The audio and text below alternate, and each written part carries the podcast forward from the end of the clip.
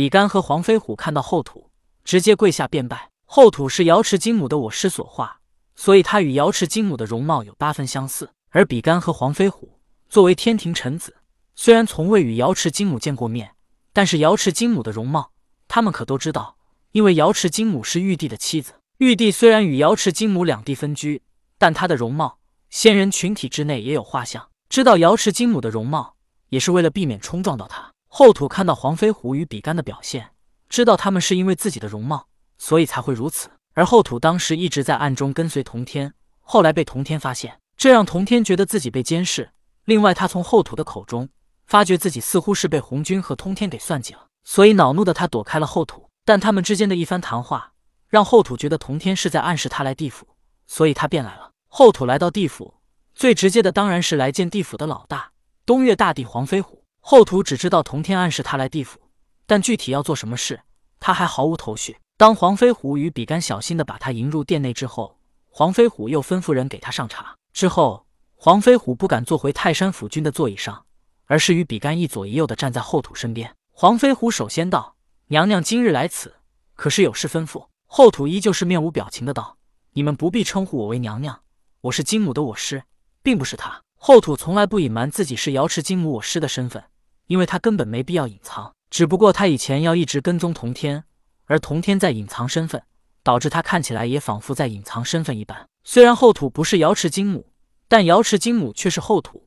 黄飞虎与比干怎敢对他不敬？所以急忙回道：“无论娘娘身份如何。”我们都是发自内心对您尊敬。后土也不想在一个称呼上纠结那么多，他依旧是面无表情的说道：“我来之时，可是发生了什么怪事吗？”在后土看来，童天既然暗示他来地府，那么他来到地府之时，就一定会有一些征兆。怪事？比干与黄飞虎互看了一眼。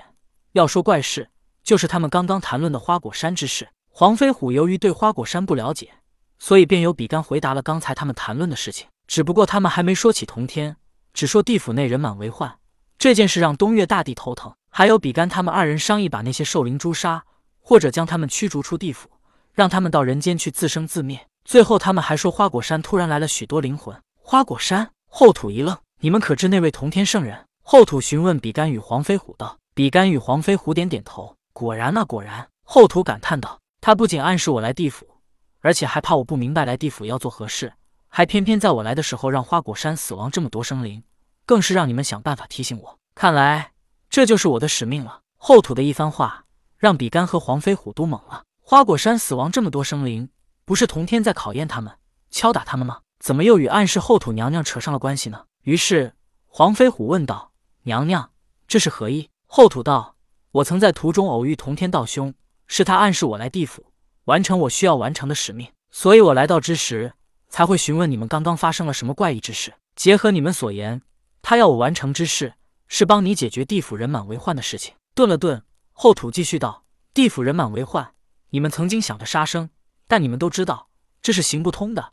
所以他让我来地府，绝不仅仅是杀生这么简单。如果要杀，你们都能做到，我又何必多此一举呢？很显然，并不是。”听到后土的话，黄飞虎大喜道：“感谢娘娘援手之恩，娘娘可是有了头绪。”后土摇摇头道：“我并没有任何办法，但是既然同天道兄暗示我来地府，想必在这地府内，他已经给我留下了许多暗示来提醒我。”说到这里，后土继续道：“东岳大帝，你将地府内所有与同天圣人有关的事情仔仔细细的跟我讲一遍。”于是黄飞虎将与同天有关的事情都与后土讲了一下。首先是将泰山军府与封神台融合，地府出现之后，又告诉了他们人间烧一些东西可以带到地府。然后就是带来地府几十个灵魂，现在这些灵魂是地府尸王，还有黑白无常。另外是让百剑留下的百灵幡，而百剑来地府炼制了勾魂锁、引魂幡。另外一次便是来到地府查看了一下封神榜，还特意在上面写了碧云童子的名讳。